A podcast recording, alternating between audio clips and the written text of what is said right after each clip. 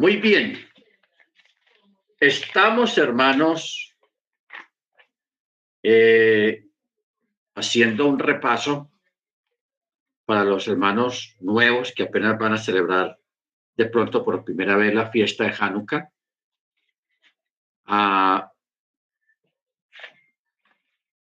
dando alguna explicación y esta noche pues tenemos no un repaso, sino una nueva información que no la habíamos tenido antes acerca de esa fecha de lo que es el 25 de diciembre. ¿Ok? Me puse yo a escarbar por ahí y encontré una gran cantidad de información bien interesante ah, acerca de estas celebraciones. ¿Ok? Habíamos dicho el día lunes acerca de, estas cosas o en referencia a, estos temas, en especial sobre la fecha del 25 de diciembre. Es algo curioso y al mismo tiempo muy disiente en el, en el mundo pagano acerca de esta, de esta fecha que se da uno cuenta que es una fecha muy importante en las generaciones antiguas y en algunas civilizaciones antiguas. Por ejemplo, en Egipto desde tiempos milenarios, el 25 de diciembre se celebra en Egipto el nacimiento de Osiris, hijo de Geb y de Nut. O sea, en Egipto, 25 de diciembre era una fecha muy especial. Desde la antigüedad se celebra la fiesta del nacimiento de Osiris y también era el día especial para Horus.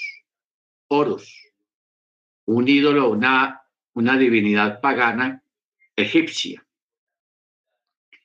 En Roma, en Roma se celebra los Saturnales. ¿Qué son los Saturnales? Es una fecha, 25 de diciembre, es una fecha que se celebra en honor a Saturno, por eso se llama Saturnales, unos festivales que hacen los 25 de diciembre, porque según la creencia es un cambio de ciclo, es un cambio de ciclo a en, referencia al, al, clima, porque en sí en sí el invierno en Europa, en algunas partes de Europa, según las creencias antiguas, comenzaba exactamente el 25 de diciembre. Era un cambio de ciclo. Hoy en día, los que celebran eso, celebrando la misma traducción antigua del Imperio Romano, se llaman los celtas los celtas. Los celtas es una creencia, un grupo europeo también, que tiene algunas creencias eh, de carácter esotérico, de carácter ocultista. Se llaman los celtas. Pero todo esto viene de los saturnales, o sea, el día de Saturno, que esto viene de Roma. En Grecia se celebra también este día, el 25 de diciembre, el nacimiento de Apolos y de Saturno. O sea, aquí lo que es en Grecia, en Roma y en Egipto, hay esa mezcla de los Saturnales en, Roma y parte de Europa y el nacimiento de Apolos y de Saturno allá en el, en el área de Grecia. Luego, hermanos, mire usted, en México, el 25 de diciembre se celebra a, una, a un ídolo que hay allá muy antiguo que se llama Huit, Huitzilopochtli, Huitzilopochtli, no, Huitzilopochtli, es complicado de pronunciar. Huitzilopochtli, en México.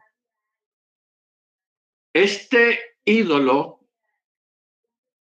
que se adora allá en México, en una capilla que se llama Capilla del Sur, Templo Mayor, que queda en Teopanzolco. Teopanzolco. Es un área de México y ahí se le honra a, esta, a este ídolo que también se le honra precisamente el día 25 de diciembre. Huitzilopochtli. ¿Ok? En Teopanzolco. Esta creencia mexicana en México está mezclada con la Guadalupe.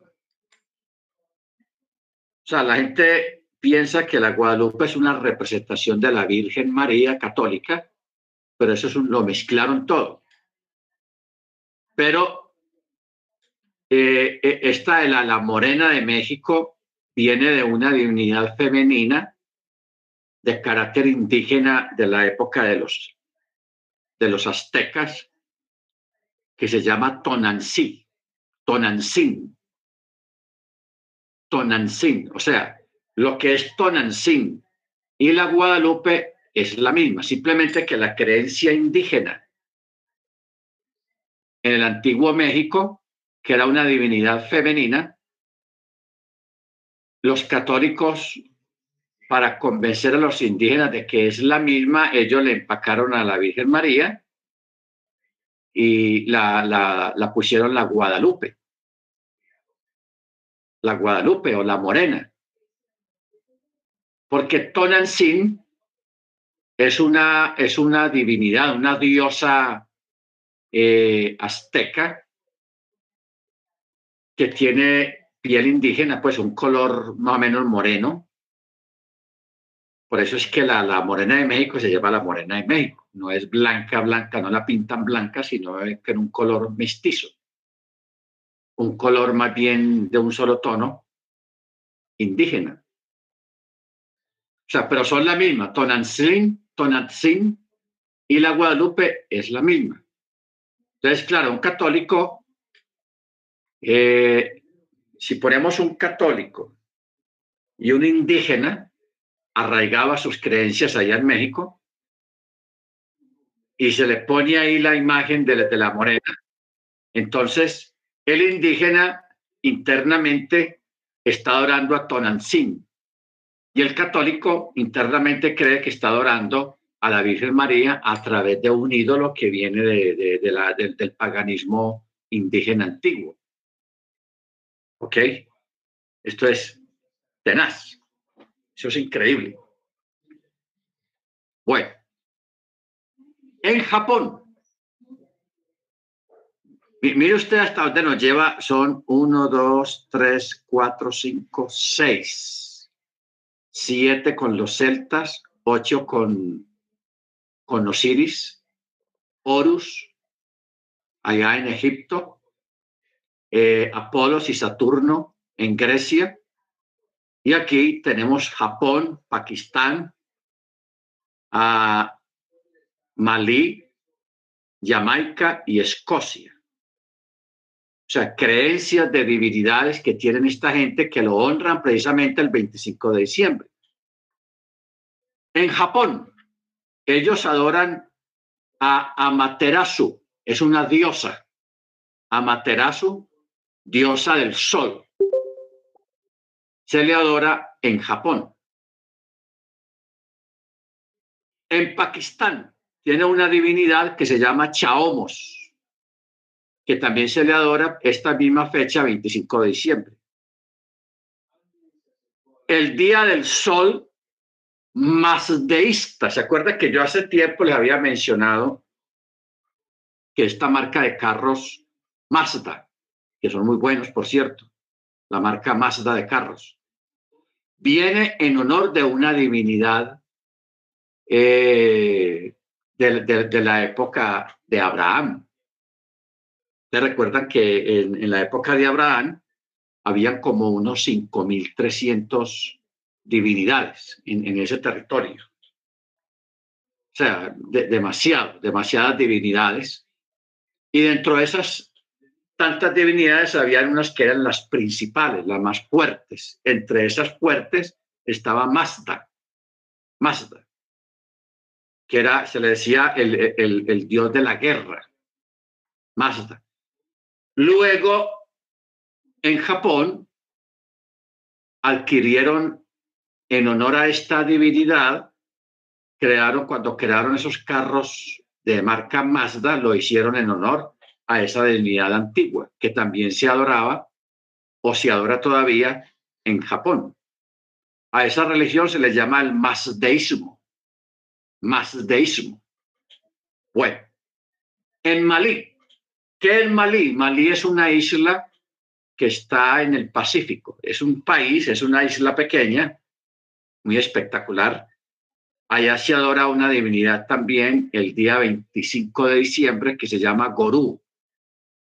Gorú. Y, el día de la celebración de, de este ídolo es el 25 de diciembre.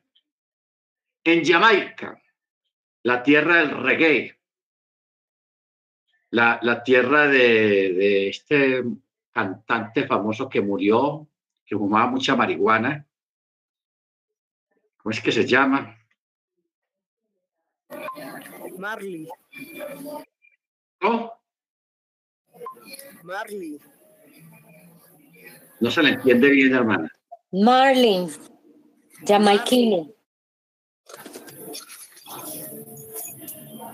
Eh, es moreno él, con mucho, con el pelito largo, como, como, sí, Marlin, pero um, él es jamaiquino, él es. Sí, es Jamaica. Bueno, en Jamaica también hay una divinidad que se llama Juncano. Juncano. Es un ídolo muy fuerte porque todas estas islas, hermanos, incluso las islas pacíficas, todas tienen un demonio. Por ejemplo, el de, el de Hawái,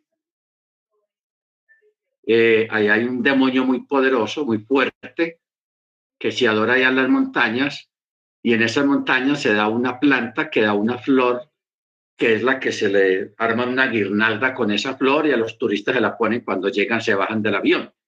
Eso es muy peligroso, porque cuando le ponen al turista la guirnalda aquí en el cuello, de esa flor que se da en esa montaña donde se adora esa divinidad, ese ídolo, lo, están tomando posesión de la persona. ¿Ok? Posesión de la persona. Entonces, en Jamaica se llama Juncanú, Juncanó, en Jamaica. Luego, en Escocia, mire usted, en Escocia hay otra, otro ídolo muy fuerte Ogmanay, se llama Ogmanay, Escocia. Mire usted, hermanos, qué, qué cosa tan tenaz esta gran cantidad de ídolos que desde tiempos inmemoriales, desde mucho antes de Machía, se adoraba y se veneraba precisamente la fecha del 25 de diciembre. Entonces, cuando entra el catolicismo en el escenario del mundo, cuando entra el catolicismo, el catolicismo como se volvió pagano completamente y para congraciarse con los diferentes países, con sus diferentes creencias, entonces el catolicismo también empacó la fecha del nacimiento de, Jesús para ellos un 25 de diciembre. Esto es tenaz. O sea, a Yeshua o a, Jesús católico lo paganizaron completamente, lo volvieron un ídolo pagano y la gente no se imagina celebrando este día, el supuesto nacimiento de, Jesús, el 25 de diciembre, todo lo que se está celebrando y están acompañando a todos los países paganos del mundo que tienen sus divinidades, sus dioses, sus demonios, porque esos son demonios, precisamente el día 25 de diciembre. Bendito sea el nombre del Eterno. Entonces, hermanos, por eso cuando hablamos de Hanukkah, que es una festividad que se celebra desde antes de Machía, 160 años antes de Machía, fue el evento que ocurrió de los macabeos, de la recuperación del templo, el gran milagro del aceite, del gran milagro de sacar a los sirios de ahí de Judea. Entonces de ahí se estableció rabínicamente la fiesta de las luces. En aquella época se les llamaba la fiesta de la dedicación, la fiesta de la dedicación. El lunes estuvimos leyendo el texto alusivo a, a esa fiesta que está en Juan 10, 22, que a Yeshua, cuando cayó esa fiesta, lo, lo cogió a él estando en Jerusalén. Estaba en Jerusalén en esos días.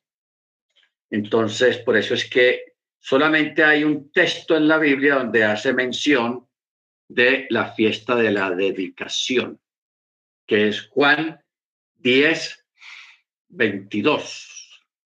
Bendito sea el nombre del Eterno. Ahora, habíamos hablado, hermanos, de que esta fiesta es rabínica, no es obligatoria. Si usted la quiere celebrar, bien hace. Si no la quiere celebrar, también bien hace. No hay ningún problema. No se comete una infracción a la Torá por tal motivo. ¿Ok? Entonces, cuando viene, entra el catolicismo. Cuando entra el catolicismo en el escenario, en el año también 150 después de Machía, más adelante el Constantino, por recomendación de, su gente y para borrar todo vestigio israelita de las creencias desde la nueva institución religiosa que se estaba desarrollando. Entonces, para borrar y quitar la fiesta de Hanukkah, crearon el día de las velitas, el día de las luces y le pusieron nombre de que ese día fue la anunciación de la llamada Virgen María.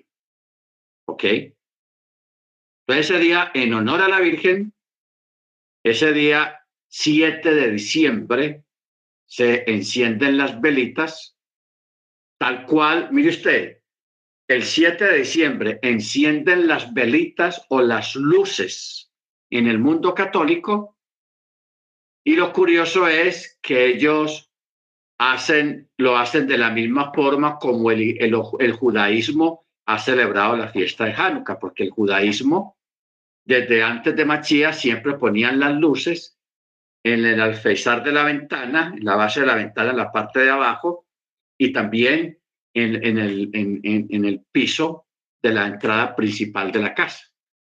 ¿Ok? Que eso, eso hace el catolicismo el día 7 de diciembre, que es solamente un solo día. Un solo día. Mientras que la fiesta de Hanukkah es una celebración que se celebra por siete días o ocho días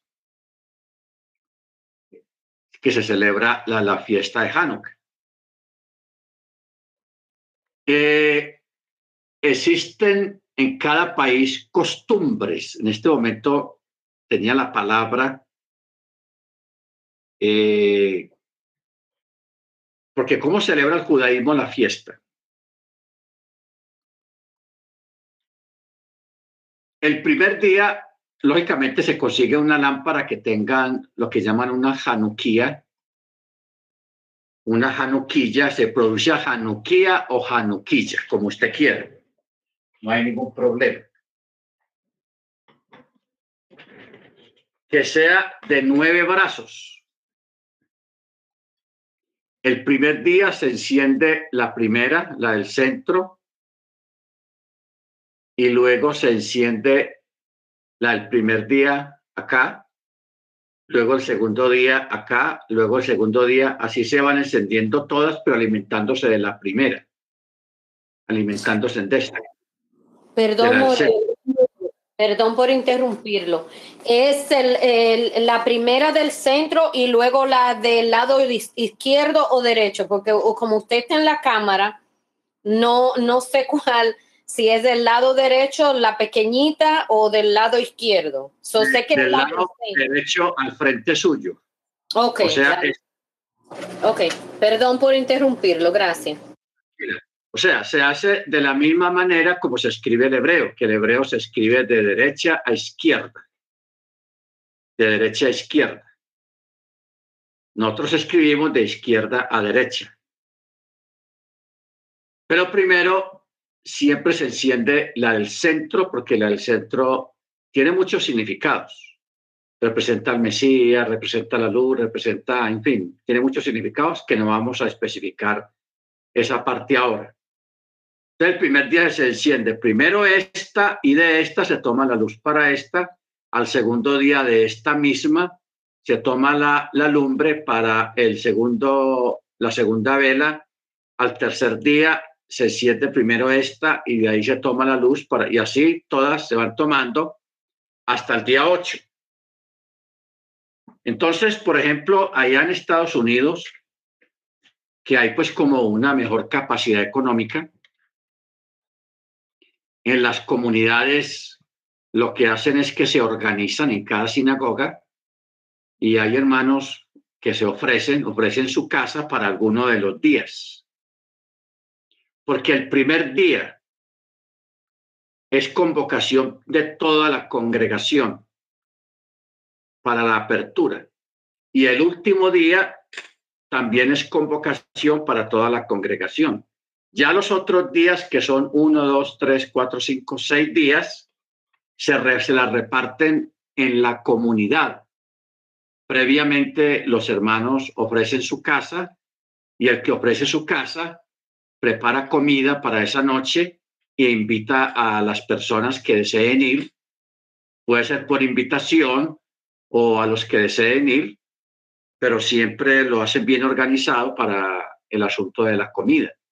Y a los niños, cada día de estos seis días, a los niños se les da regalos. Se les da regalos. Ahora, esta costumbre de dar regalos, eso es oriental. Cuando un país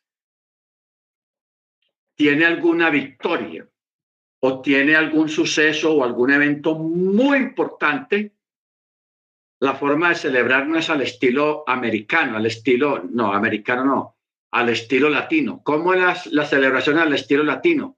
Que haya licor, que haya parranda, pero especialmente que haya licor, o sea, un desacuerdo. Esa es la, cultura latina. Pero en Europa, la, la, mayoría de estas fiestas o en el Medio Oriente, la mayoría de esas grandes celebraciones por algún evento grande en, en los países allá, la gente lo celebraba era comiendo y dándose en regalos unos a otros. ¿Ok? Por ejemplo, en la fiesta de Purim, dice el texto de que los judíos, celebrando la gran victoria que el Eterno les dio para ser librados de, sus enemigos, la forma como ellos la celebraban era dándose en regalos unos a otros, dándose en regalos.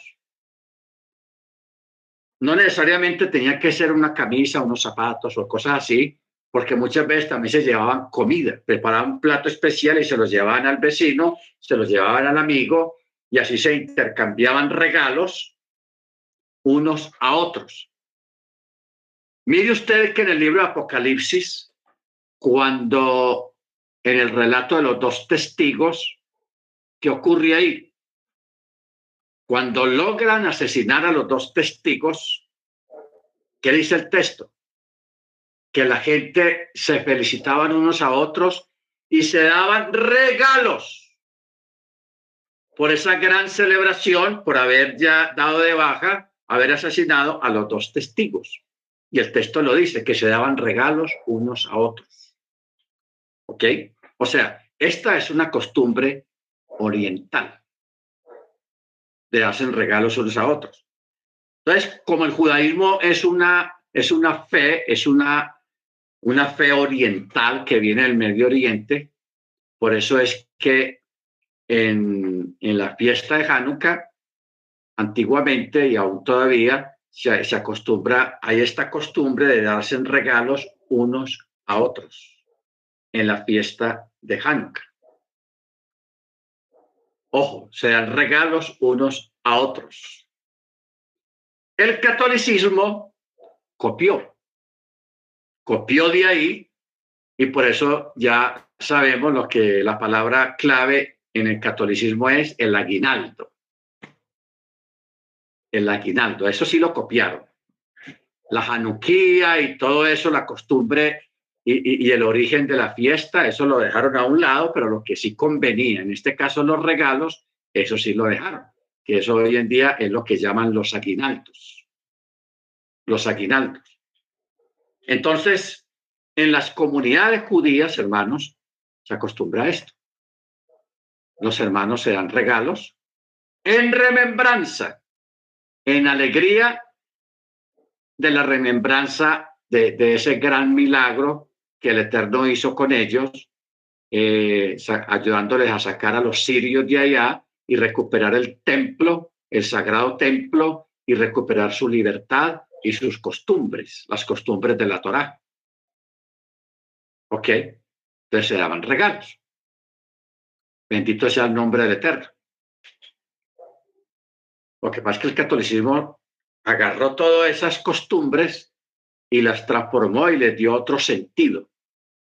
Ahora, si por ejemplo eh, la hermana Adriana le da un regalo a la hermana Miriam, ahora en estos días, no pensemos de que estamos celebrando Crisma, de que le está dando el aguinaldo. No, estamos haciendo una remembranza de un milagro. ¿Ok? cualquier persona que no entienda esto va a decir, ah, vea, ustedes también celebran Navidad, mira eso, y están dando el aguinaldo, ¿y qué vas a dar a mí? ¿Ve? La gente va a pensar eso. Por eso nosotros celebramos nuestras fiestas entre nosotros mismos, que somos los que entendemos qué es lo que estamos celebrando. ¿Ok? Bendito sea el nombre del Eterno. Entonces, yo creo, yo creo que usted tenga claro esto. Acordémonos eh, ese texto en Apocalipsis. Vamos para Apocalipsis. Eh, Apocalipsis, los siete plagas, los dos olivos.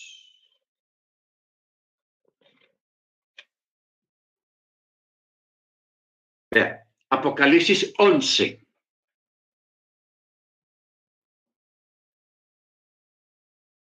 Vamos a leerlo a partir del verso 7. Apocalipsis 11, 7 dice, hablando de los dos testigos o los dos olivos, dice, cuando terminen su testimonio, la bestia que sube del abismo hará guerra contra ellos y los vencerá y los matará a los dos olivos o los dos testigos. Y dice, y sus cadáveres yacerán en la plaza de la gran ciudad que espiritualmente se llama Sodoma. Y Egipto, donde también fue muerto el Señor de ellos. O sea, aquí está hablando de Jerusalén. Hay gente que dice que, que está hablando de Roma, porque hay teólogos o escatólogos que todos lo acomodan a la Iglesia Católica, pero eso no es así tampoco. Aquí está hablando de Jerusalén, la que espiritualmente se le llama Sodoma, y Egipto, donde también fue muerto Yeshua. Verso 9. Y los de los pueblos, tribus, lenguas, y naciones contemplaban sus cadáveres durante tres días y medio y no permiten que, sus, que estos cadáveres sean puestos en un sepulcro. O sea, los dejaron insepultos. Y los que habitan en la tierra se regocijan sobre ellos y los celebran, contentos. Y se enviarán regalos unos a otros porque ellos atormentaron a los que habitan sobre la tierra. Pero después de los tres días y medio, entró en ellos un aliento de vida procedente de Yahweh y se pusieron sobre sus pies y un gran temor cayó sobre quienes los contemplaban. Esto va a ser un espectáculo dantesco, hermanos. ¿Por qué ese odio y esa hazaña en contra de los dos testigos? Porque los dos testigos vienen en un momento crucial, histórico, aquí a la tierra. Pero ellos no vienen aquí con, con, eso de Dios es amor y Dios me ama, Dios te ama. No, esa gente viene aquí a, a dar juguete, a juzgar, a castigar. Ellos dicen, caiga fuego sobre tal ciudad, cae fuego sobre tal ciudad y la quema. Y toda persona que intente matarlos va a morir de la forma como quería matar a uno de los dos testigos. O sea, la misma persona se mata. ¿Ok? O sea, en el tiempo de su ministerio eran indestructibles, intocables. Ellos hicieron lo que quisieron, trastornaron ciudades, naciones, pueblos, porque eso fue a nivel global. O sea, ellos, por así decirlo, se van a convertir como en un azote para el mundo los dos testigos y, van a hacer bastante daño, van a juzgar y van a, hacer cosas terribles en, nombre del Eterno y tomando venganza por la muerte de los creyentes. Porque eso, eso ocurre, la aparición de estos dos personajes es en la época de la gran tribulación. Entonces, ¿qué pasa? Llega un momento, como dice el verso 7, dice, cuando terminen su testimonio, la bestia que sube del abismo, la bestia que sube del abismo hará guerra contra ellos y los vencerá y los matará. Solamente este, esta bestia que va a salir del abismo va a ser capaz de, matarlos. Posiblemente parece que ellos van a ser matados allá precisamente en Jerusalén. Entonces, esta gente va a exhibir los, los cadáveres de los dos olivos, de los dos testigos, los van a exhibir ahí, los van a dejar ahí expuestos. ¿Ok? En Jerusalén. Entonces dice que mientras los cadáveres están siendo expuestos allí, todo el mundo está contento, está regocijado, porque se pudieron sacar, les pudieron sacar de encima, les quitaron del medio a estos dos testigos que lo estaban asolando a todos. Entonces la gente se daba regalos unos a otros, hicieron parranda, tomaron licor, hicieron fiesta y, mientras tanto en directo vía satélite por Twitter, por Facebook, por WhatsApp, por todas las redes sociales habidas y por a ver qué hayan en esa época, se van a transmitir y se van a poner en video los dos cadáveres. Pero a los tres días y medio, a los tres días y medio, ellos resucitan delante de la gente, se levantan. Aquí la escritura no dice cómo los mataron, si de un balazo, una puñalada, o un bombazo, o un golpe en la cabeza. El texto no dice, o de pronto sí lo diga, pero está oculto el texto. No dice de qué forma los mataron. El asunto es que ellos se levantan, se ponen en pie. Cuando ellos se ponen en pie y que todo el mundo lo está mirando, en sus celulares o en la televisión, a la gente yo creo que se les va a helar la sangre se les va a caer la, la, la, la boca del miedo que les da de ver que estos dos seres que habían sido asesinados en directo vía satélite, cuyos cuerpos estaban allí tirados durante tres días y medio, se levanten.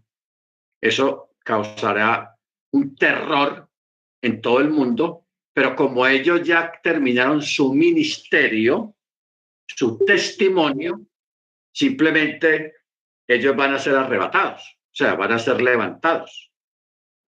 ¿Ok? Por eso dice en el verso 11.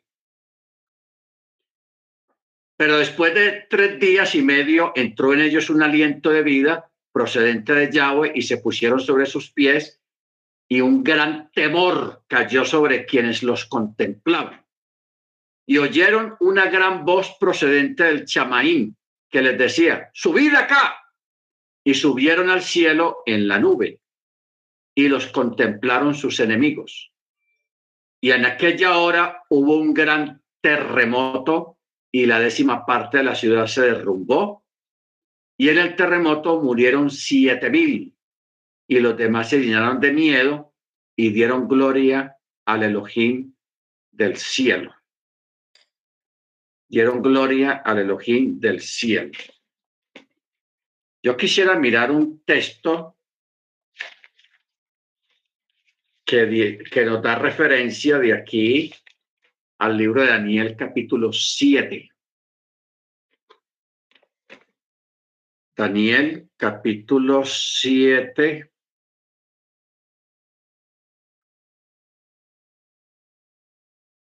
Ah, 7.3 dice, y cuatro grandes bestias diferentes, una de la otra, subieron del mar. La una tenía alas de águila, la segunda semejante a un oso. Sí, aquí está la representación de todos los grandes imperios que han habido en la historia de la humanidad. Estas cuatro bestias que vio Daniel. ¿Ok? O sea, ¿qué significan estas cuatro bestias? Es una apología o una imitación burda, una imitación burda acerca de lo que el Eterno está haciendo, también representados por el número cuatro. Ustedes saben que el número cuatro eh, comienza con la fiesta de Sukkot, las cuatro especies, las cuatro bestias de Daniel, las cuatro terrenos de de la parábola del sembrador, a la orilla del camino, en las piedras, eh, entre los espinos y la buena tierra. Son cuatro, cuatro tipos de terreno donde cayó la semilla. Y estos cuatro imperios representan cuatro imperios muy diferentes porque no eran iguales entre sí, fueron muy diferentes. Por eso uno está representado por un águila, el otro por un oso, el otro por un buey, el otro por un león, entonces, pero son, son diferentes imperios con diferentes características. Bendito sea el nombre del Eterno. Ok. Entonces, el detalle aquí de esto es los regalos. ¿Ok? Que se daban regalos unos a otros. De igual manera, en el libro de Esther. Libro de Esther.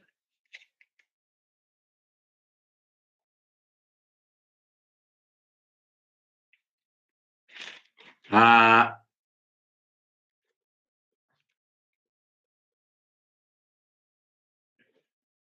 capítulo nueve. Ojo con esto. capítulo 9 del libro de Esther, o sea, el libro de Hadassah. Dice, verso 17 en adelante dice, esto fue en el día 13 del mes de Adar y el 14 del mismo reposaron y lo hicieron día de banquete y de alegría. Pero los judíos que estaban en Susa se reunieron el día 13 y 14 del mismo mes y el 15 reposaron, haciéndolo día de banquete y de alegría. Por eso los judíos aldeanos que habitan en las ciudades abiertas hacen del día 14 del mes de Adar día de regocijo, día de convite, o sea, de reunirse entre familias. Eso es lo que quiere decir convite. Día de regocijo y de convite, día de festividad en que se envían regalos unos a otros. ¿Vio? Lo que hablamos ahora. Que en la, en la fiesta de Purim, la gente se enviaba o se envían regalos unos a otros y también en la fiesta de la dedicación, o sea, la fiesta de Hanukkah. Los judíos se dan regalos unos a otros. Simplemente que yo creo que nosotros tengamos claro una cosa, hermanos, porque a veces no, no en cuenta lo que estamos pensando. La fiesta de Hanukkah o de la dedicación o de las luces empezó a celebrarse en el año 160 antes de Cristo, antes de Machía. O sea que cuando Machía estuvo aquí en la tierra, ya hacía años que la fiesta se celebraba. ¿Ok?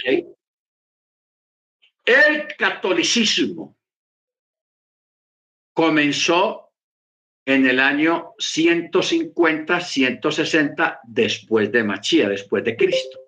Comenzó el catolicismo, donde se establecieron todas esas fechas, todas esas fiestas paganas, todas esas cosas, o que cambiaron el sentido de la fiesta de los judíos y le pusieron otro nombre y le dieron otro sentido para borrar cualquier cosa israelita o judía del, del, catolicismo. ¿Ok? Por ejemplo, vamos a un ejemplo. El bar mitzvah. El bar mitzvah quiere decir el hijo del mandamiento. ¿Se recuerdan el episodio cuando Yeshua se les perdió a, a, Joseph y a Miriam? Ellos habían ido a Jerusalén porque ellos no iban en Jerusalén. Fueron a Jerusalén y fueron con Yeshua cuando estaba adolescente, cuando estaba entrando en la pubertad. ¿A qué lo llevaron a Jerusalén?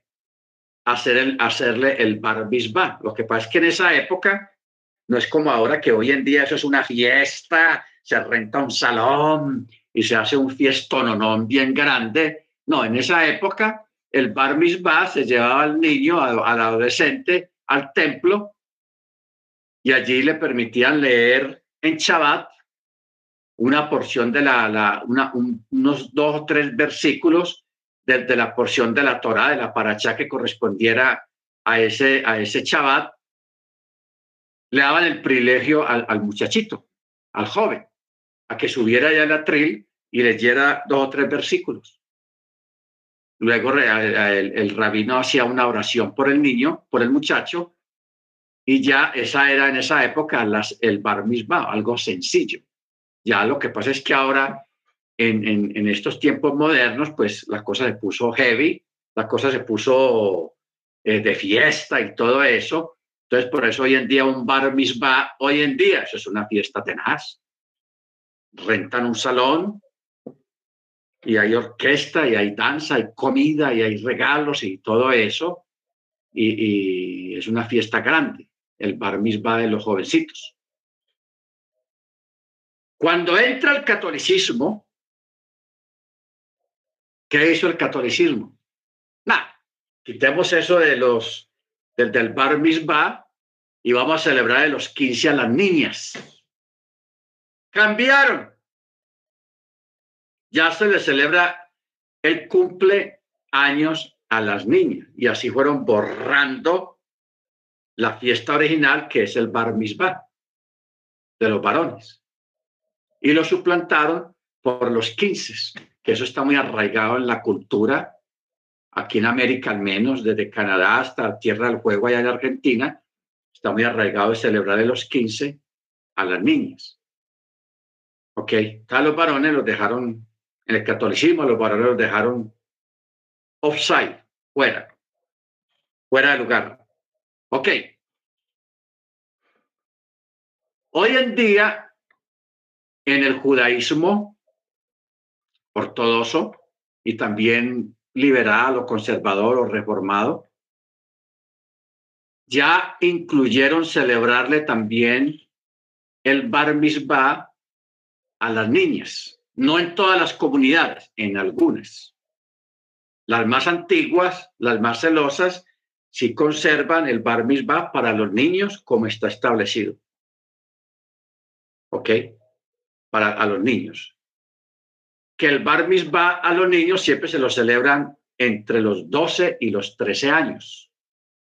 Cuando yo el muchacho, yo hablo ronco, ya no tiene voz de niño, sino que empieza como a, hablar ronco, dice, no, este ya está listo para el bar mitzvah. ¿Ok? Baruch Entonces, ya ahora en algunas comunidades un poco más modernas, ya se le hace el, el, el, el, el bar a las niñas también, no en todas, en algunas comunidades pero a la niña no se le celebra a los 15 años, sino que se le celebra cuando le baja su primer periodo. Cuando le baja su primer periodo, ya eh, a la niña ya le organizan una fiesta bien grande, un fiestoronón, porque ya es apta casadera, o sea, ya es apta para, para, para ser casada. Bendito sea el nombre del Eterno. Entonces el catolicismo cambió todo, pero el catolicismo lo hizo doble. Usted se acuerda que en el catolicismo está lo que llaman la confirmación o la primera comunión, más bien la primera comunión. ¿Ok? O sea que a las niñas les le, dieron una doble celebración, los 15 y la primera comunión que llaman dentro del catolicismo. Dentro del protestantismo, el pueblo evangélico, no se celebra eso. Solamente a los niños cuando nacen recién nacidos se les presentan allá al Señor. No es, no es un bautismo, sino que se presentan, se lleva el niño, la niña al pastor, un domingo en la dominical, y el pastor hace una oración especial por ese niño, por esa niña. Eh, eso se llama dedicarle al Señor el niño o la niña. ¿Ok? Baruch Entonces, ahí nos damos cuenta, hermanos, cómo el catolicismo cambió todo, tratando de borrar todo vestigio israelita de las costumbres católicas. Igualmente, el pueblo evangélico pues heredó gran parte de estas costumbres, las heredó. O sea que en parte del, del, pueblo cristiano son, se podía, a veces alguien los llama católicos con Biblia, porque el católico católico no carga la Biblia, pero el, cristiano evangélico sí carga la Biblia. ¿Ok? Ahora, Mire usted cómo va la sucesión. Estamos en un tiempo del gran avivamiento de las raíces hebreas, de volver a las raíces de nuestra fe, que no es ser cristiano evangélico ni ser católico, sino conservar la fe de los padres, la fe antigua, atendiendo el llamado de lo que pregunta el profeta Isaías. El Eterno pregunta a través del profeta Isaías. ¿Qué fue lo que preguntó el Eterno? Paraos en los caminos y preguntad por las sendas antiguas y andad por él. Cuando habla de los caminos, no está hablando de un cruce de caminos en una carretera literal, no.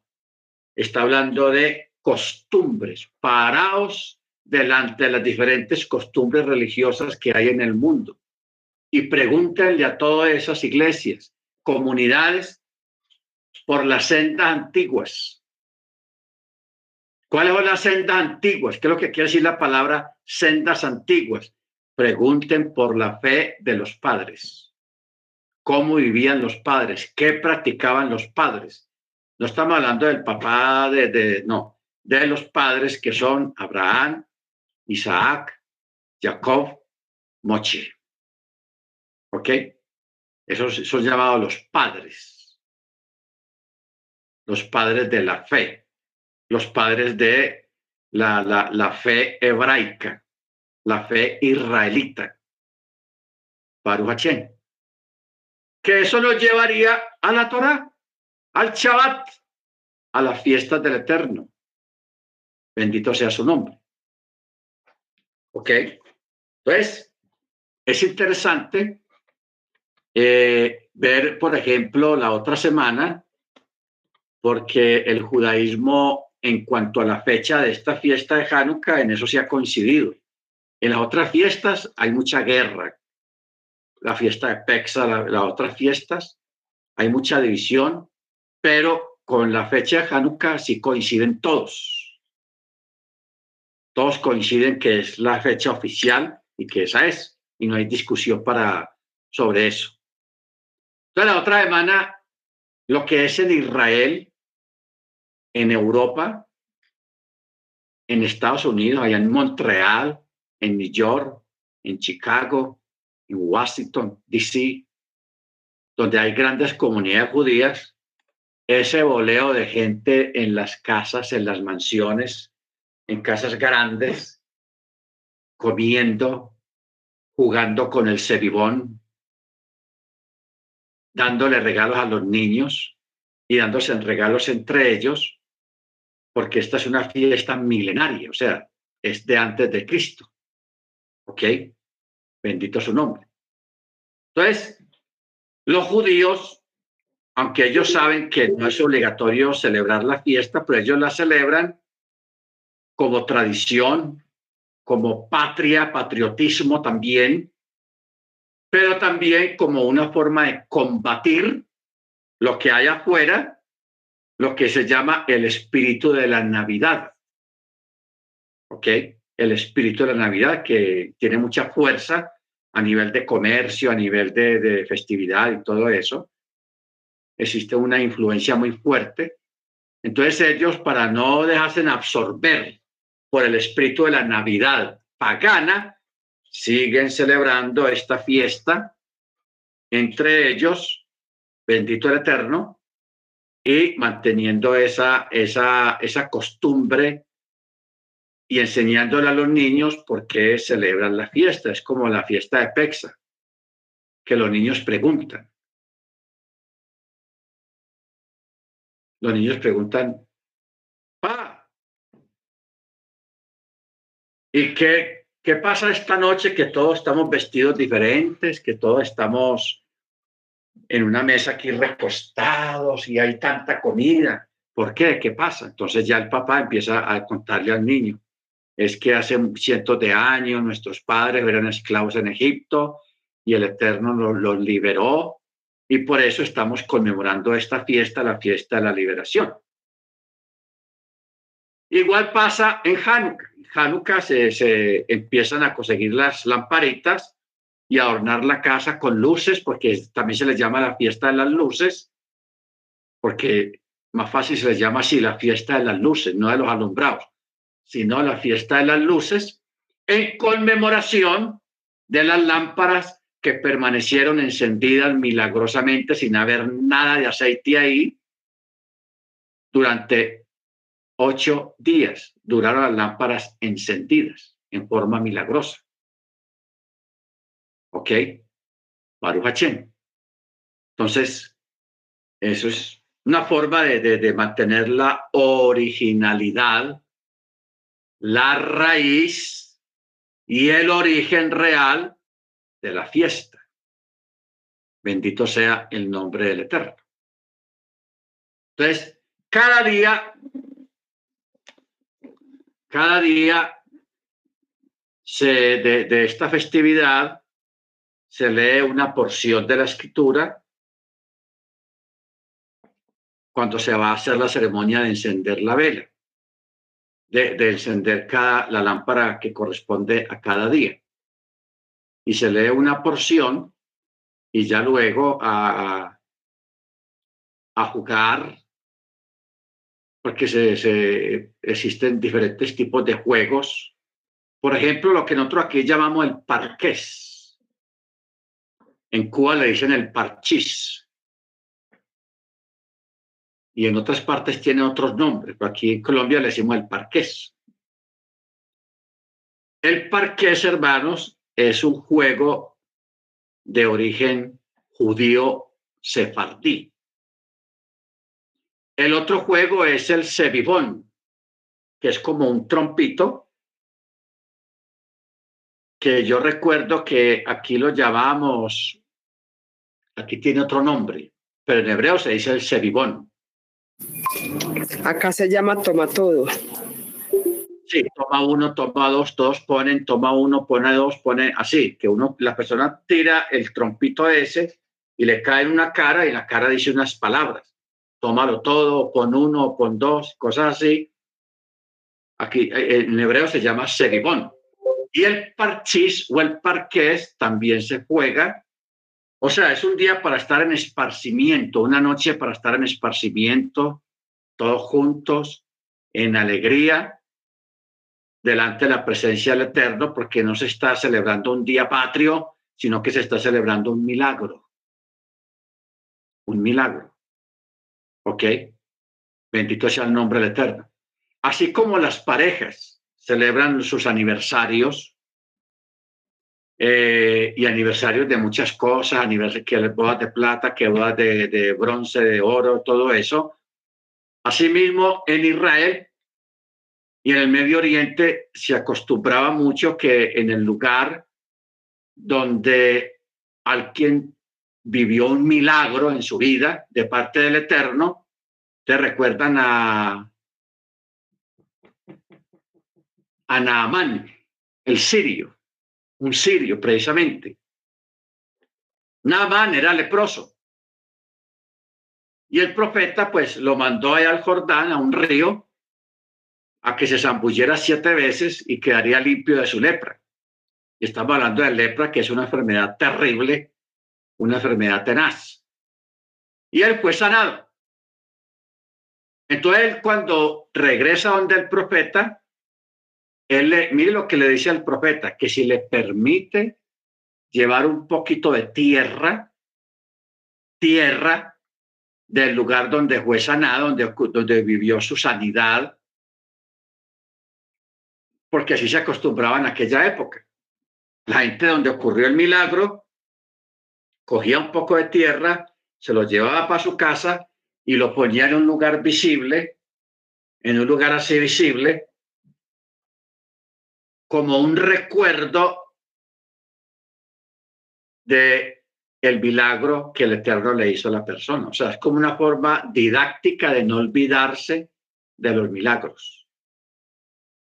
Hoy en día eso se le llama los souvenirs, que usted va a París, va a cualquier ciudad del mundo de paseo, a pasarla bien, entonces usted se trae un recuerdo de esa ciudad de algo simbólico de esa ciudad. Si usted va a París, a usted le vende una, se compra una torre así de una imitación, una réplica de la torre Eiffel.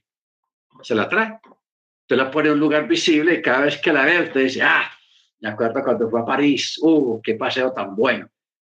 Entonces, Naaman se lleva un poco de tierra en las bestias para acordarse del Eterno y venerar, no la tierra, sino al Eterno que le hizo el milagro. La tierra es simplemente el puente que le sirve de recuerdo de aquel milagro. Porque hay personas que reciben milagros y se olvidan. Se olvidan. ¿Ok? Se olvidan del milagro. Entonces, en esa época la gente acostumbraba era tener un, algo, algo visible del lugar de donde ocurrió el milagro.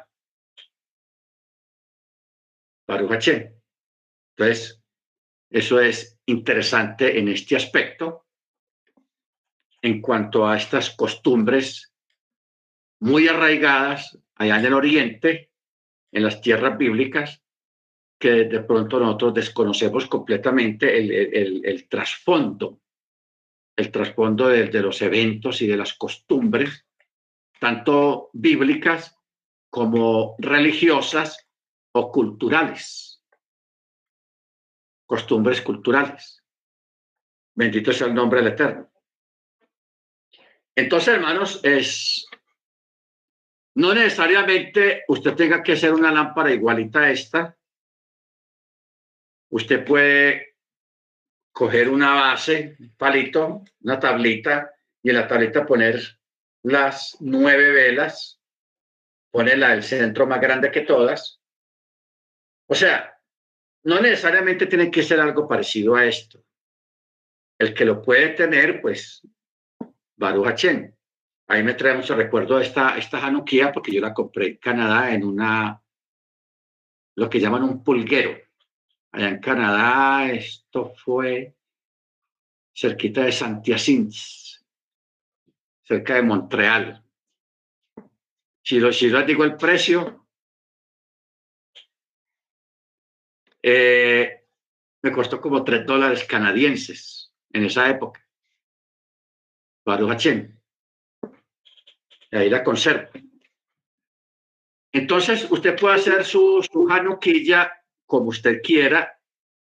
Lo importante es tener las nueve velas y una vela de ellas, la que alimenta todas, más grande que las otras. Las otras igualitas y una más grande. ¿Ok? Baruch Perdón un momento, voy a traer un ejemplo que tengo una chiquita acá, otra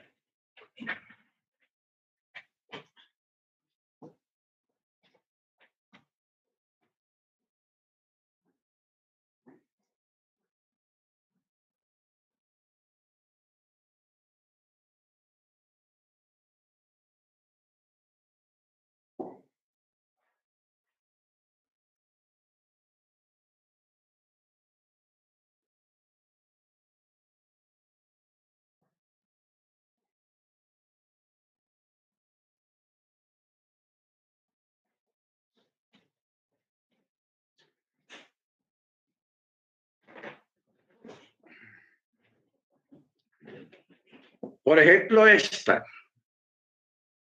Esta es de metal.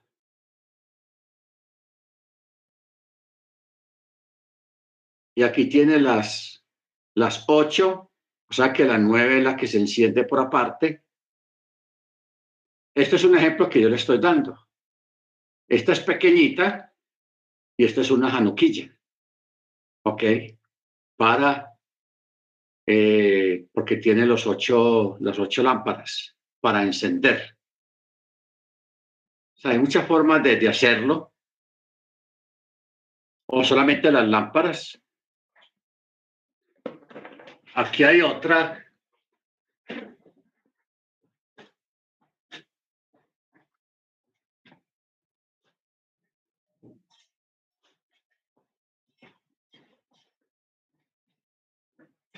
Esta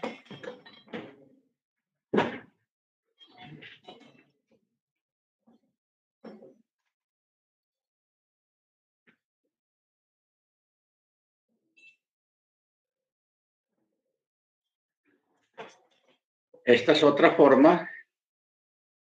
Esta también es una Hanukkah. Tiene las nueve. Que esta es la principal y va alimentando las otras. ¿Se da cuenta? Entonces, no necesariamente tiene que ser con, la, con esta forma, sino que hay muchas formas de hacerlo, de hacer la, la, la janoquilla. O solamente las velas solas se ponen en una mesa y ahí las va encendiendo día tras día, el día que corresponda. ¿Ok? Pues estoy refiriéndome a los hermanos que lo quieran celebrar la festividad. Bendito el Eterno.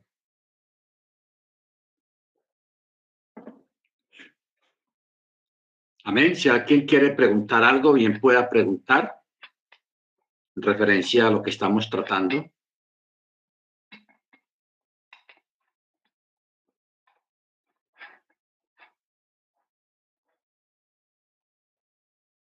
Hermana Miriam, hermana Sedia, hermana Adriana. Yo tengo una pregunta.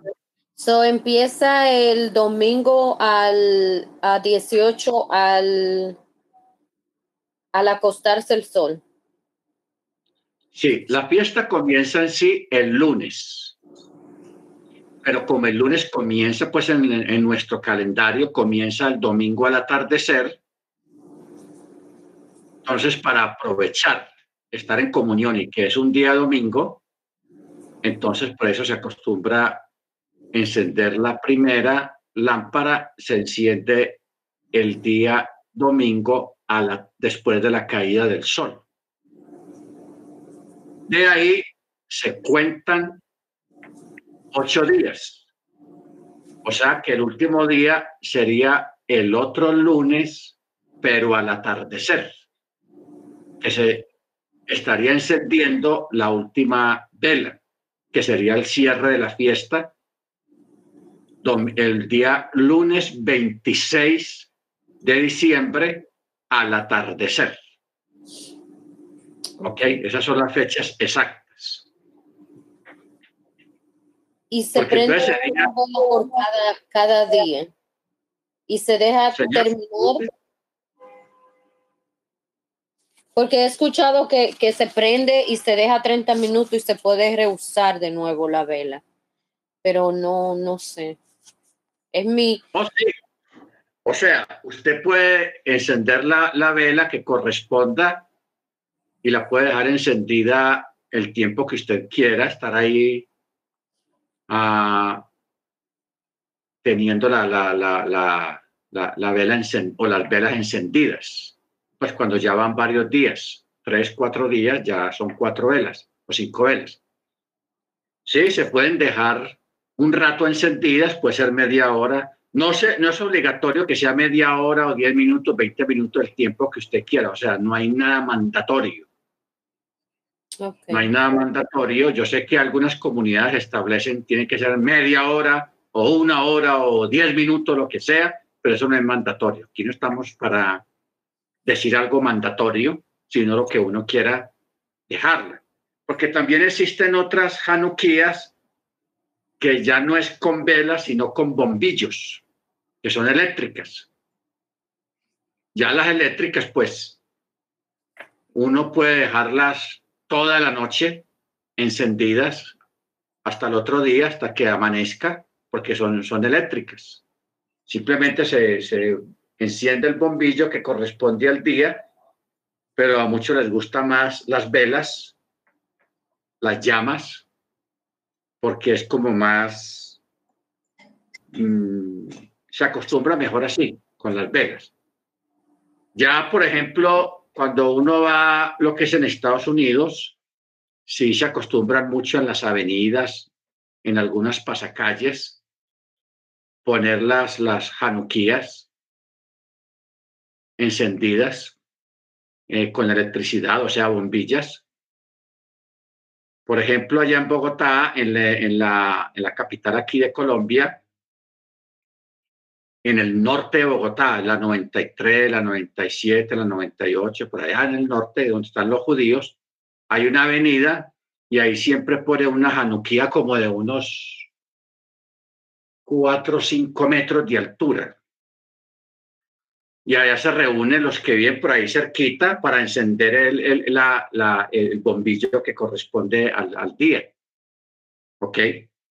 Pues ya ese es eléctrico, pero sí tiene forma de parecido a esto. En fin, eso es como cada uno lo quiere hacer porque realmente no hay un, no es mandamiento y no hay un mandamiento que diga que tiene que ser de tal y tal manera la, no, puede ser de esta manera, puede ser de esta o puede ser la eléctrica, la de los bombillos. Yo aquí tengo una eléctrica y yo la pongo en la ventana arriba para que alumbre hacia afuera. Yo cada, y yo la pongo cada día en su encendida bien bonita.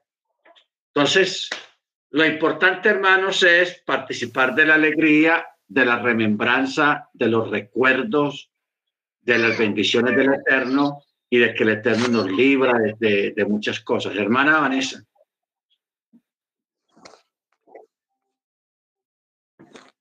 Sí, hermano. Pueda.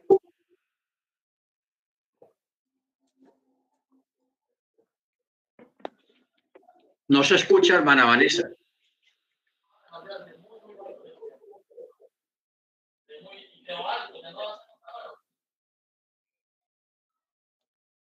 Sí, hermana, diga. O escriba. No se escucha. Tiene que escribir entonces.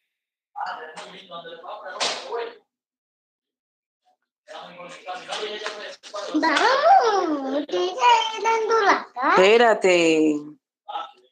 Ahora sí le escuchamos, hermana Vanessa, diga. Ah, ya, que si se coloca una, una Hanukkah por miembro de la familia.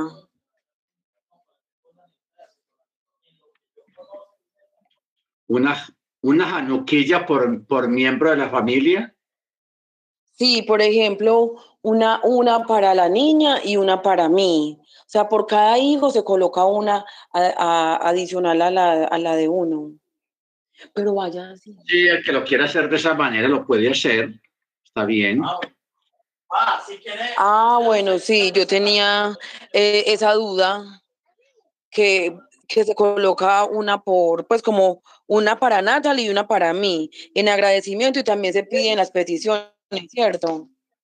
Amén, sí, porque es, es fiesta de milagros y hay que pedir el milagro y la petición cada uno que cada uno tenga, porque es Qué rico. aniversario de un milagro, o sea, la remembranza de un milagro. Bendito sea el nombre del Eterno. Entonces, por ejemplo, si yo quisiera encender todas estas cuatro que tengo aquí, yo las, las puedo encender. No hay ningún problema. Y eso, pues, mientras más luz, mucho mejor. Amén. Bendito sea su nombre. ¿Quién más, hermanos?